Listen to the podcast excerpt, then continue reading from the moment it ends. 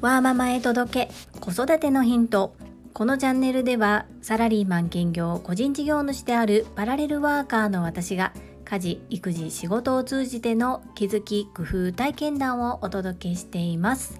さて皆様いかがお過ごしでしょうか？関西は本格的な梅雨入りをしておりましてほぼ毎日雨の日なんですが私的にはお洗濯がなかなか乾かないなというふうに思ってしまうんですけれども次男を見ているとすごくほっこりしましてこう高いところから低いところへ流れる水の流れを見て興奮してみたりどうして水がこっちからこっちへ流れるのというふうに質問してきてくれたりするので自然の現象をそのまま受け入れて感性豊かにいろいろとお話ししてくれる姿を見てこういうものの見方も素敵だなというふうに子供から学ばせていただいておりますさてそんなこんなで本日はリスナーのユッキーさんからいただいたご質問にお答えさせていただきたいと思います。テーマとしては時間の使い方です。最後までお付き合いよろしくお願いいたします。まずユッキーさんからのご質問なんですが、本当にいつもコメントやら配信やらすごいなと思っております。ワーママママさんなのにどうしてそんなに時間の余裕があるんだろうってすごくいつも思います毎日忙しくされているのに Voicy へのコメント毎日の配信子育て料理個人事業主としてやら樹里さんに与えられた時間は24時間以上あるのではないでしょうかと思うぐらい時間の使い方上手だなと思っています何かコツがあれば今度配信してください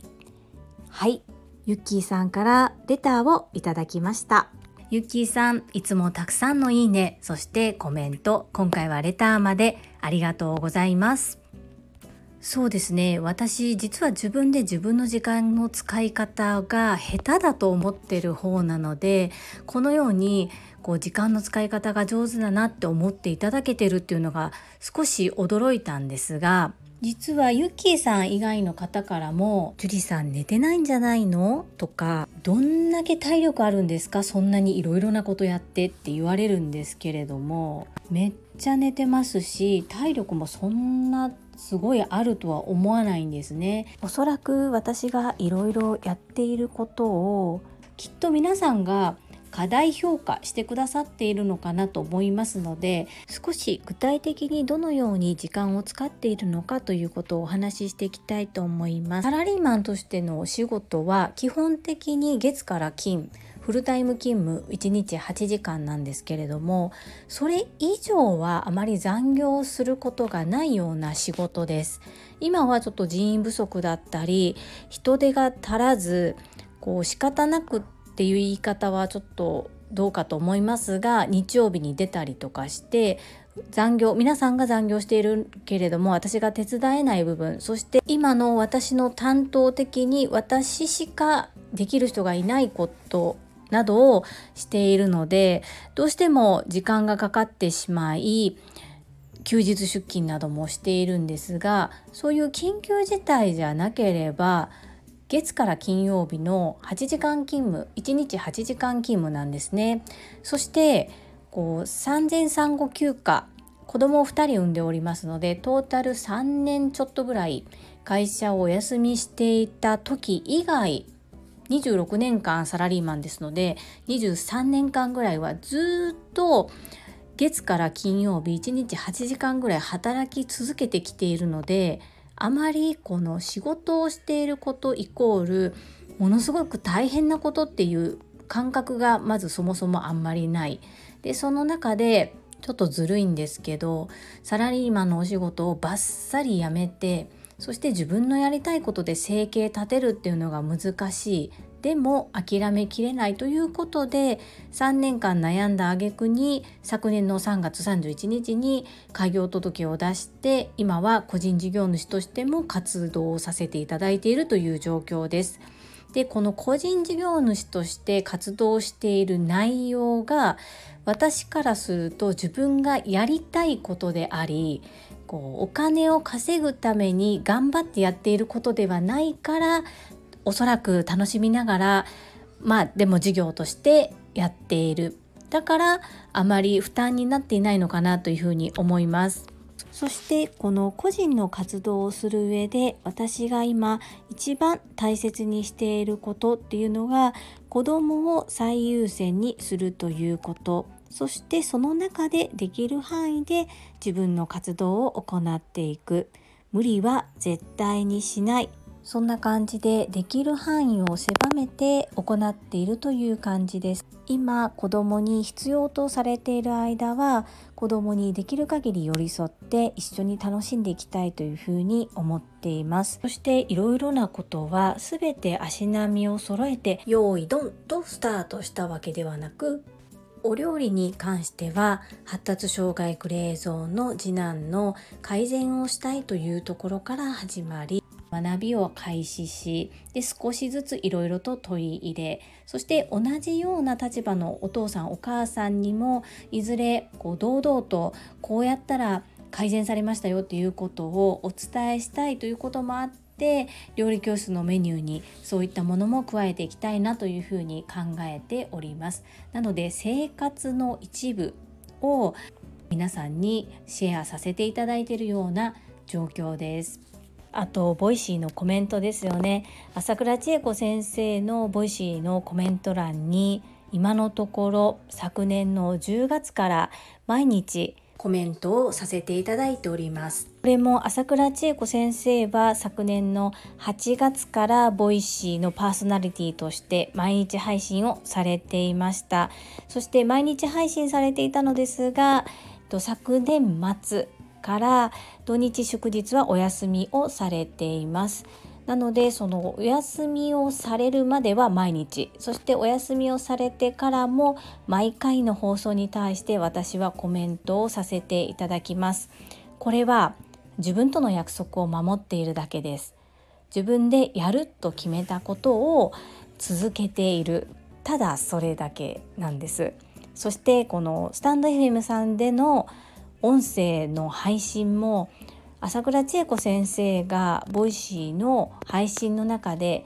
こう人に分かりやすく話を伝えるために一度自分の言葉の癖などが分かりやすくなるので音声自分の声を音声にとって聞いてみるといいよっていうアドバイスをされていたんですね。本当にそれをただ実行しているだけなんです。なので Voicy のコメントも音声配信も自分との約束を守る。そしてこれがいいと言われたことを素直にやってみる。ただそれを継続しているだけなんです。自分でその中で目標を立てながらやることでだんだんと時間も早くできるようになってくるんですね。これは本当に訓練だなということを体感しています。ゆきさんも家庭菜園をされながらそしてご自身のこと旦那様のこと子供のことそういったこともありながらの音声配信を続けておられると思うんです。なので私とあまり変わらないというふうに思います。なんかつらつらと私の話をこうたくさんしてしまいましたがあまりこう時間の使い方という意味では参考にならなかったかもしれませんのでちょうど Voicy でとても人気のパーソナリティでいらっしゃるワーママハルさんがここ最近投稿されていた配信の中で時間の使い方ということにフォーカスをしてお話をされていましたのでその部分の URL を概要欄に貼らせていただきます。ゆきさんよかったらぜひ一度聞いてみてください。そしてワーママハルさんはその時間の使い方についての本も出筆されていますのでそちらも参考にしていただけたらなというふうに思います。私の話は正直あまり参考にならなかったかもしれないです。ごめんなさい。コツというコツをお伝えできなかったんですけれどもせめて私のマインドをお伝えできたらお伝えできていたら嬉しいなというふうに思います。そして1回の配信を5分から10分程度にするっていうのも私が決めてやっていることなのですが今日はまだ今この時点で10分経ってるんですけれどもコメント返信ができておりませんので少し長くなりますがいただいたコメントにお返事をさせていただきたいと思います。まずは第292回チャレンジライブ配信参加とコメント返しにタレントの美容研究家忍者みやゆうさんからいただいたコメントに対して越後屋さんからのコメントです。昨日 Voicy の毎日新聞ニュースのコメントで話題になっていた忍者さんですね。YouTube 拝見させていただきましたよ。ジュリさんとのスタンド FM でのコラボの実現も期待しています。越後屋さん、いつも応援くださり、本当にありがとうございます。 Voicy の毎日新聞ニュースの URL も記載くださっているのですが、これ残念ながら、 stand.fm さん、ここをクリックしても URL に飛べないんですね。 Voicy さんも最近ちょっとあのコメント欄をコピーしたりとかコメント欄に貼られた URL に飛べない仕様になってしまっているのでなんだかもどかしいんですけれどもこの URL も後ほどこの音声配信の概要欄に貼らせていただきますので気になる方は是非聞いてみてください。越後屋さんいつもありがとうございます。続きまして第293回整理収納難易度が高い書類の整理とコメント返しについたコメントです。藤井文子さんからです。樹里さん、世界デビューすごいです。全力で応援します。名前の表記からすでにグローバルな樹里さん。アマゾンで何でも買えてしまう時代です。あなたから買いたいと言われるようにならなければ生き残れないと思います。そうなると付加価値で差をつけるしかないと思います。お客様がどうしたら喜んでくださるか、ギブギブの強い人が勝つ。喜んで売ると喜んで買っていただける。誰しも売っているし買ってもいます。ハッピーマネーが循環する世界になったらみんなハッピーだなと思いました。ちなみに私は樹里さんが Amazon と同じ商品を売っていたら値段が高くても絶対に樹里さんから買います。この場合は樹里さんが紛れもなく付加価値だと思います。今日も素敵な配信をありがとうございました。藤井文子さん、本当にいつも心温まる優しいメッセージありがとうございます。実は私本名も名前は樹里なんです。ですが女性は結婚すると性が変わりますよね。主人にはね大変申し訳ないんですけれどもどうしても日本人名字で呼ばれますいろんなシーンで。でこう名字で呼ばれるとなんか自分じゃないような気がしているのと藤井文子さんもおっしゃってくださったようにこう海外に向けても配信をしていきたいというふうに思っておりますので海外の方でも親しみやすい名前を両親がつけてくれたことに今は感謝しています。小学校の頃とかは名前が変わっているので殻を買われたこともあるんですけれども今はとても名前気に入っています。そして子供のことなども割と赤裸々に話をしていること。そして住まいの地域も明かしていますのでこうフルネームで活動してしまうとこう子供のセキュリティといいますかこう安心安全も確保したいなというふうに思っているのでこう行けるところまではずっとビジネスネームで活動をしていきたいなというふうに思っております。藤井文子さんがおっしゃるハッピーマネーが循環する世界私も目指していきたいというふうに思っています。本当に身に余るようなお褒めの言葉をたくさんいただきましてありがとうございます。精進してまいります。続きまして越後屋さんからです。ライブ配信いつかぜひ樹里さんが恐縮しても頼まれなくても我々が代わりに朝倉団長の Voicy に告知を書き込みますから大丈夫ですよ。読み上げ不要ですと書いてもきっと読んでくださると思います。うなみさんともども団長が憑依したようなコメントを読み上げ楽しませていただいてます。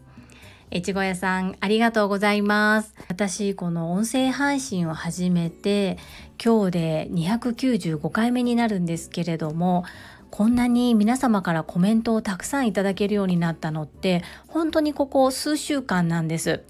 そして越後屋さんは私が音声配信を始めてすぐの頃からたくさんコメントをいただいたり、いいねをくださっていますよね。本当に感謝しております。ありがとうございます。何者でもない私にエールをくださる越後屋さん。朝倉千恵子先生が素敵な方であり、そしてそこに集うリスナーの皆様も素敵な方々ばかりで、私はその朝倉千恵子先生から運を少しお裾分けしていただいてるんだろうなというふうに感謝の気持ちでいっぱいです。これだけのたくさんのエールをあったかい気持ちを皆さん本当にありがとうございます。ありがとうございます。ライブ配信に関してはいつにしようかなとあの後も考えていまして皆様が本当にエールを送ってくださるので前向きに考えております一度どこかでテスト配信をした後に自分にとって記念に残るような形でライブ配信をしてみたいなというふうに思っておりますまた事前に告知をさせていただきますのでお時間都合合えばぜひ遊びにいらしてくださいどうぞよろしくお願いいたします今日はすごく長くなってしまったんですが、最後までお付き合いいただきありがとうございました。最後に一つお知らせをさせてください。タレントの美容研究家忍者みやゆうさんの公式 YouTube チャンネルにて、私の主催するお料理教室ジェリービーンズキッチンのオンラインレッスンの模様が公開されております。動画は約10分程度で授業紹介、自己紹介もご覧いただける内容となっております。概要欄にリンクを貼らせていただきますので、ぜひご覧くださいませ。